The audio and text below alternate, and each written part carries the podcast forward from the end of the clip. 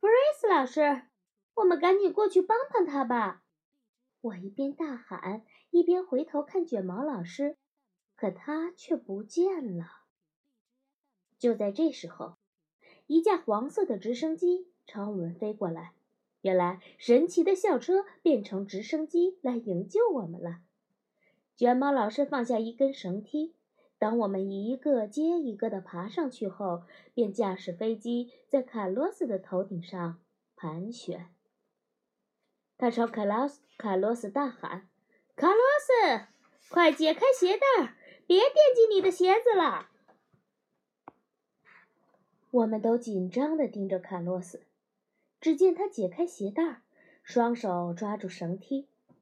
凯莎开始为卡洛斯鼓劲加油：“卡洛斯，加油！你可以的！”卡洛斯从鞋子里拔出双脚，开始顺着绳梯爬进直升梯。幸好熔岩冷却了，卡洛斯。卷毛老师说：“新喷发的熔岩温度。”和燃烧的火炉差不多呢。卡洛斯从刚才的紧张中恢复过来，说：“那么，呃，其实也不是特别热了，就像平时脚底沾到一块泡泡糖似的。”大家注意了，从现在开始，离黏黏的地方远一点。卷毛老师警告大家。我笑着说：“卡洛斯，你的鞋子已经成为夏威夷的一部分了。”幸好卡洛斯没有成为夏威夷的一部分，阿诺也打趣道。卷毛老师将直升机降落在一个安全的地方，我们刚松了口气，卷毛老师又大喊道：“来吧，同学们，让我们从空中俯瞰一下基拉维厄火山。”我们又回到直升机里，系好了安全带。卡洛斯一坐下来，就开始给他的脚扇风。好让他们赶紧凉快下来。他一边扇一边说：“这可是个烫脚的活儿啊！”菲比在一旁逗他：“卡勒斯，注意你的形象哦。”卷毛老师重新发动了直升机，我们又升到了空中。不一会儿，基拉维厄火山便出现在我们的下方。快看，红色的熔岩正顺着火山向外流淌呢！拉尔夫说。人们把它叫“生命之火”。我还记得之前做过的研究中有过这方面的介绍。为什么？嗯，为什么基拉维厄火山的熔岩不是猛烈的喷发出来呢？拉尔夫问。我以为所有的火山喷发都会削平山顶呢。一股股的熔岩正不断地从。基拉维厄火山的山口涌出来，但和爆炸似的喷发的熔岩比起来，它更像是一条安静流淌的小溪。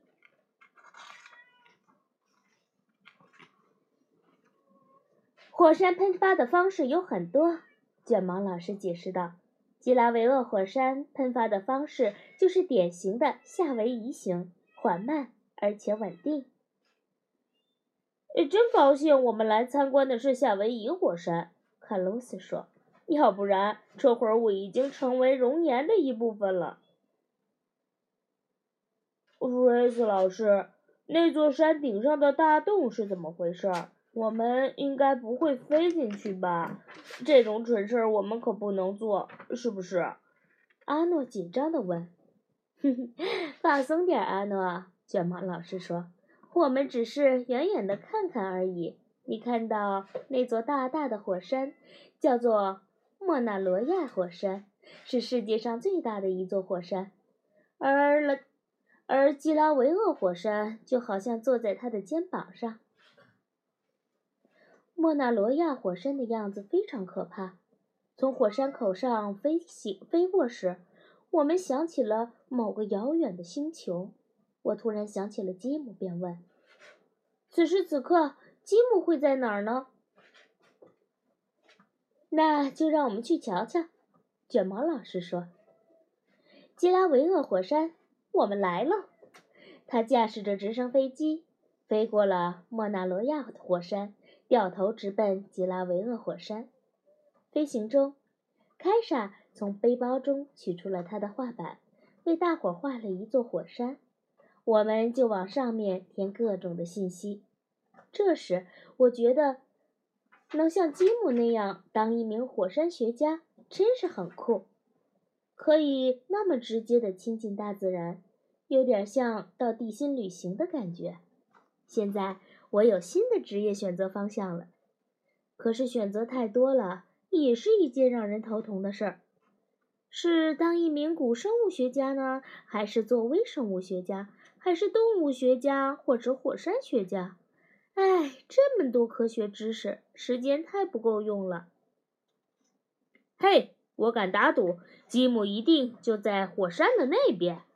卡洛斯突然打断了我的思路，他指着吉维拉吉拉维厄火山的大声大火山口，大声喊道：“我把头探出窗外，下面有个白色的人影。”看上去就像登上月球的宇航员，那一定是吉姆。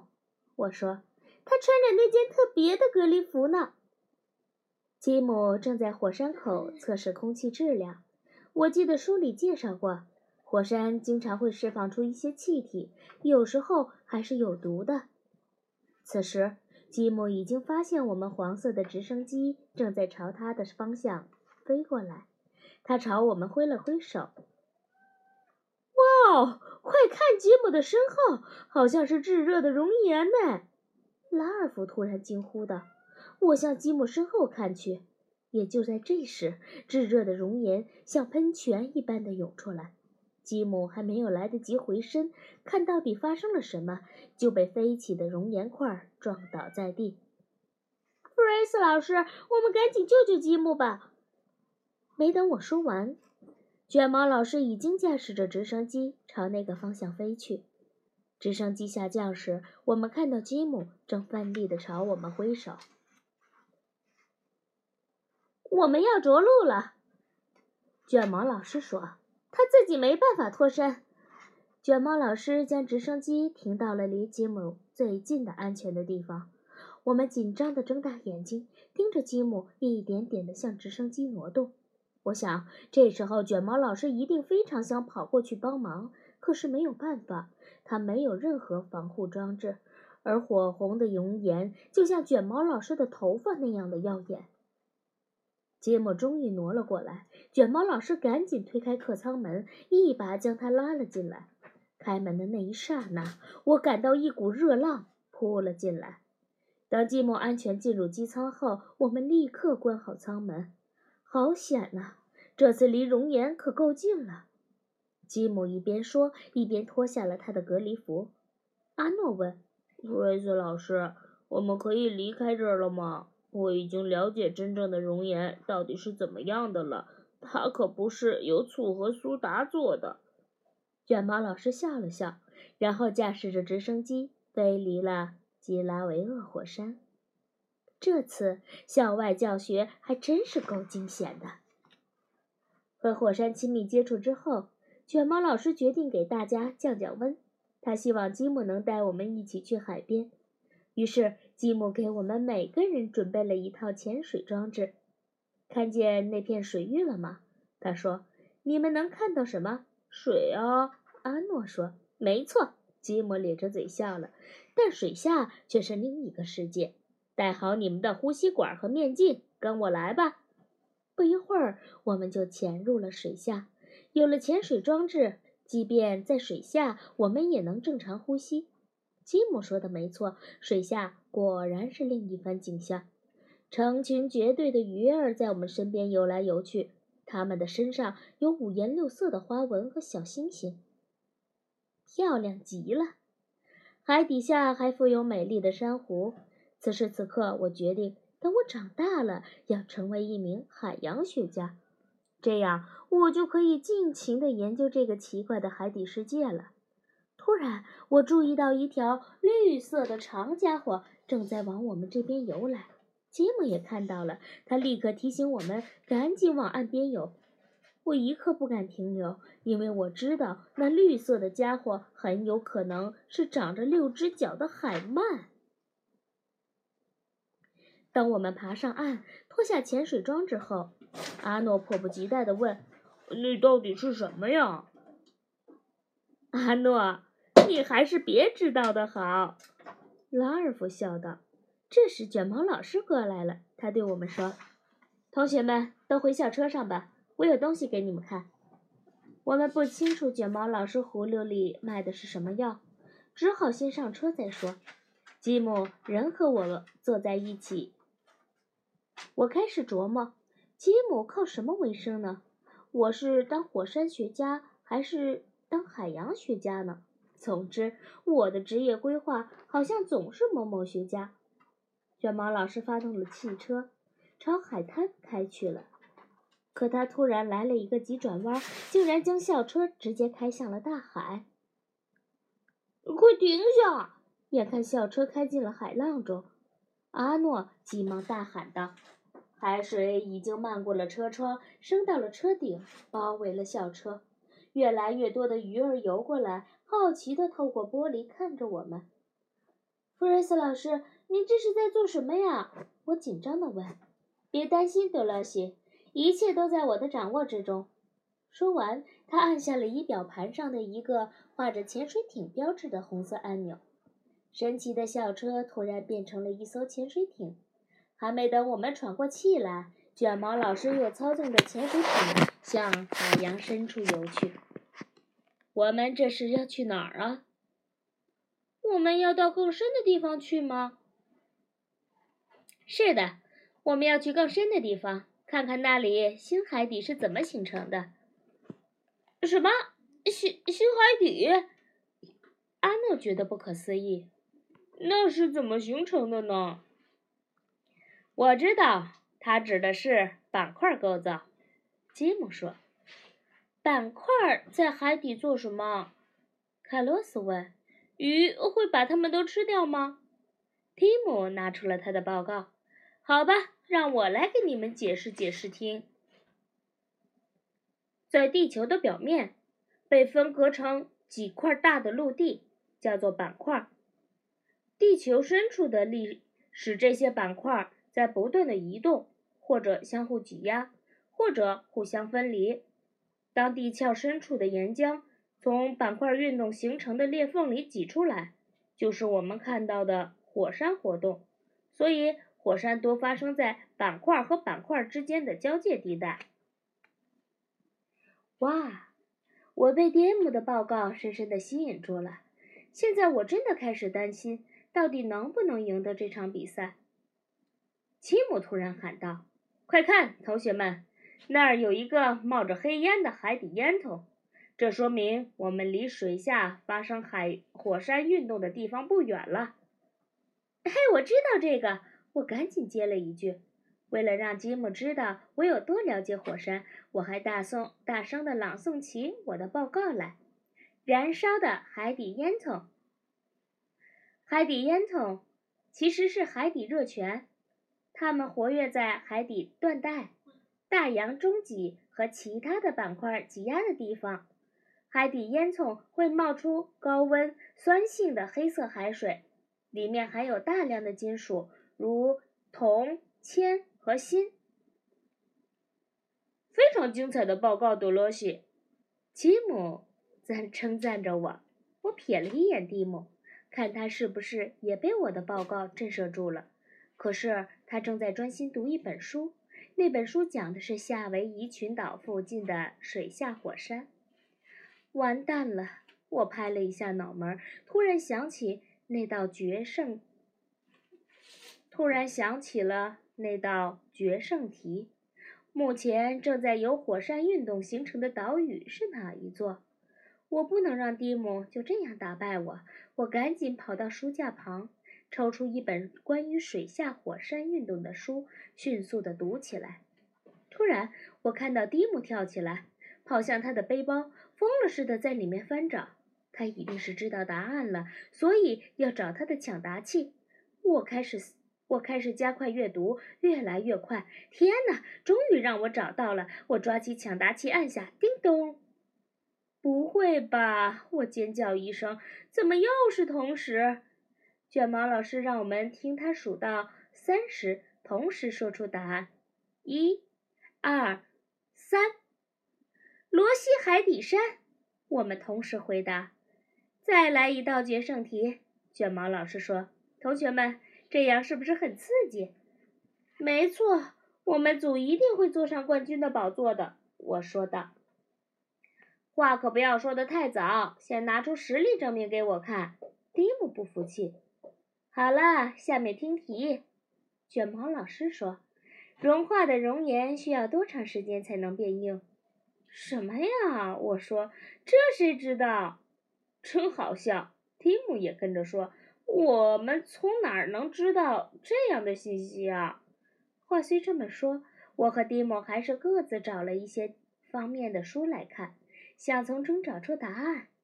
而卷毛老师则驾驶着潜水艇横穿过这片海底。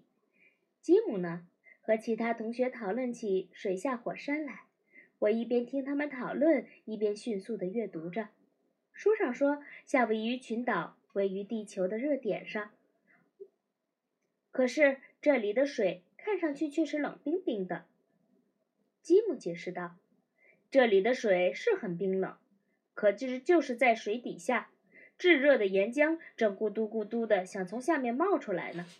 我们把这个地区称为火山带。”听起来可够吓人的，旺达说：“如果你正好住在一座小岛上，而小岛又挨着一座即将喷发的火山，那才叫可怕呢。”蒂姆补充着：“就算坐在一辆黄色的潜水艇里，也是一样很吓人。”别担心，我安慰他们：“我保证，弗瑞斯老师绝对不会带我们到火山附近去的。”就在这时，潜水艇下方的海底传来一阵隆隆声。“哦，这是怎么回事？”吉姆忐忑地问。“我觉得我们可能正在处在一些热点附近。”紧接着，轰隆声越来越大了，在海底蔓延开来，潜水艇的窗户也跟着颤抖起来。我们都惊恐地睁大眼睛。又是一阵强烈的轰鸣声。我们的潜水艇开始在水上颠簸着，就像一只黄色的橡皮鸭。弗瑞茨老师，您快想想办法呀！我靠近潜水艇的一侧，大声央求着。眼前的一片混乱，尖叫声不断，每个人抓了一样看着还算结实的东西，以防滑倒。这比我们穿越飓风时的情况还糟糕。没错。更没有那次穿越侏罗纪时代的感觉好。我们这次真的要完蛋了！拉尔夫大喊：“别这么说，我还是有，我们还是有机会赢得比赛的！”我大声喊着。吉姆正抓着仪表盘的一侧，他看见卷毛老师在仪表盘上紧急操作着，试图把我们带离这里，可潜水艇却没有反应，便说：“弗瑞斯老师。”我们这回可逃不了了！水下的火山喷发出相当的猛烈，你最好抓牢些，然后再想办法闯出去吧。这时，我们下方传来轰隆隆的、变得越来越大的声音。我们一下子想起曾经读过的一本关于喀拉喀托火山的书。卡拉卡托火山就位于环太平洋火山带上。我们不是碰上这样的火山了吧，吉姆？你听，这是什么声音？我问道。呃，听起来像是中心孔开始喷发了。吉姆努力地做出一副冷静的样子。虽然他是火山学家，这种情况也是相当难控制的。话音刚落，我们的潜水艇一下子就被冲了上去，伴随着我们的还有一股烟柱。我们很快便被冲出了水面。窗外不再是蓝色的海水，而是蔚蓝的天空。可蔚蓝的天空很快被火山灰掩盖了。我要是带着相机就好了。我们此时正在火山喷发的中心地带，却没办法把这惊心动魄的时刻记录下来。卡洛斯突然大喊道：“哇！一定是有人碰到了向下的按钮。”没错，我们开始像一块砖一样往下掉。扑通！我们猛地扎进水里，又浮了上来。卷毛老师还是在忙活着，调试着潜水艇的仪表盘。看怎样才能让它恢复正常，好尽快的离开这里。我看向窗外，一座新的火山岛顶端已经冒出了海面，炙热的熔岩不断的从顶端口开始向外冒烟。弗瑞斯老师，快带我们离开这儿吧！卷毛老师已经加快速度了，但是还是没能躲过接下来的一连串遭遇。潜水艇刚要下俯冲，一股熔岩猛地喷出来，将我们整个包围了，四周变得漆黑一片。我们该怎么办？阿诺喊道：“如果熔岩变硬了，那我们真的成为火山的一部分了。”多罗西，蒂姆，卡洛斯说。这可是你们回答决胜题目的有利时机啊！抓紧时间哦！我看了一下手表，根据我的估计，熔岩是一分钟前撞到潜水艇的。现在熔岩发出了红光，已经消失。那么它变硬需要多长时间呢？蒂姆走过来，站在我的身旁，我们一起看向外面逐渐变硬的熔岩。多罗西。你知道吗？他说：“现在我真的不关心是不是能答对这道决胜题目，也不关心能不能获得这次比赛的胜利了。我只想赶紧离开这儿，我想回家。”熔岩不再像以前那样涌动，虽然它们还没有变硬，虽然它们还没有完全变硬，但是看上去有点像水泥了。我又看了一下手中的手表，已经过去了四分钟。我环视四周。看着蒂姆、卡洛斯、旺达、菲比、凯莎、拉尔夫和阿诺，突然间，我也觉得谁获得这个比赛胜利已经不那么重要了。目前最重要的是能够赶快回家。谁不想以后的日子在火山里度过呢？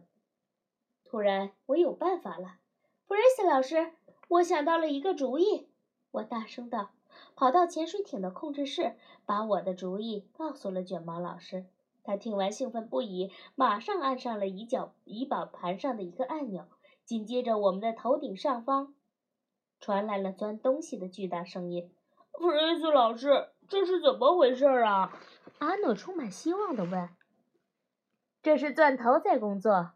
卷毛老师眨了眨眼睛说：“听起来像是钻熔岩的声音哦。”钻头逐渐地钻开了熔岩，我们又重见天日了。哟吼！大家都欢呼起来。哎呀，这情况还真棘手，幸好解决了。卷毛老师擦了擦额头上的汗，他不敢耽搁片刻，赶紧又按下了几个按钮。潜水艇最前端的钻头变成了直行直升机的螺旋桨，潜水艇也紧接着变成了直升机。大家欢呼雀跃着，直升机安全地飞向空中，盘旋在。新的火山岛上方，这里的天空看上去非常奇怪。卷毛老师告诉我们，这是因为火山喷发在很大程度上影响了天气。我们飞翔在湛蓝的太平洋海上，向夏威夷群岛飞去。我们注意到下方有一个绿颜色的小岛。弗瑞斯老师，我们能到那个岛上待会儿吗？我现在既晕机又晕船，只想双脚踏到陆地上。阿诺懦弱地问。阿诺，这可不是个好主意。吉姆说：“我们可不想待在那儿等待着海啸的到来。”海啸是什么？菲比问。我知道，根据我的调查。火山喷发可以引起巨大的海浪，阿诺有点不安了。嗯，弗瑞斯老师，我看根本不必要到那个小岛上休息了，还是回家的好。阿诺，你这个主意可真不错。卷毛老师说：“吉姆，我先把你送到火山国家公园，然后就带同学们回家。”直升机里顿时爆发出一阵欢呼声，我终于松了一口气。也许有一天我会像吉姆那样成为一名火山学家，但此时此刻我已经做好了准备和夏威夷 say goodbye 了，回家喽。我拿着研究报告走进教室。为了完成这个报告，并找到决胜题的答案，我做了很多的功课。现在，我准备把这个报告读给同学们听。弗瑞斯老师去哪儿了？我在教室里四下张望。我知道岩石变硬需要多久了。多罗西，比赛已经结束了。蒂姆打断我。弗瑞斯老师已经说过了，这次是个平局，我们都是冠军。因为我们谁都没有被困在火山里，蒂莫，我说的不是比赛，我耐心的解释，我想说的是科学。可是我并不想知道熔岩变硬需要多久，阿诺说，我甚至都不愿意去想这个问题。我看到教室里的每一个同学，从他们的表情得出，大家好像对这个问题都不感兴趣。我敢打赌，等他们长大了，没有谁的名字能跟“学家”这两个字眼联系在一起。我叹了口气，然后将我的报告用图钉钉在墙上，任何真正对科学感兴趣的人都可以看。这时候，我听到卡洛斯在我身后对阿诺说：“这回你可以往你的火山模型里放醋了，不过你可得躲得快一点哟。”我回头去看到底发生了什么事儿。阿诺正站在他的重建的火山模型后面，手里还拿着一瓶醋。卡洛斯咧着嘴站在模型边上偷笑。看好了，准备喷发！说完，阿诺开始往模型里倒醋。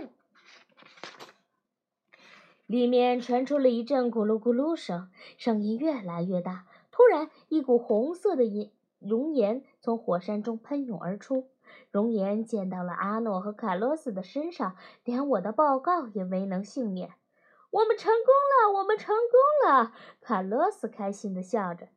就在这时，卷毛老师走进教室，看到喷发的火山，他惊奇地张大了嘴巴。阿诺，卡洛斯，祝贺你们！他笑着说。这可是我第一次看见模型版的斯通伯利型火山喷发，你们可真了不起！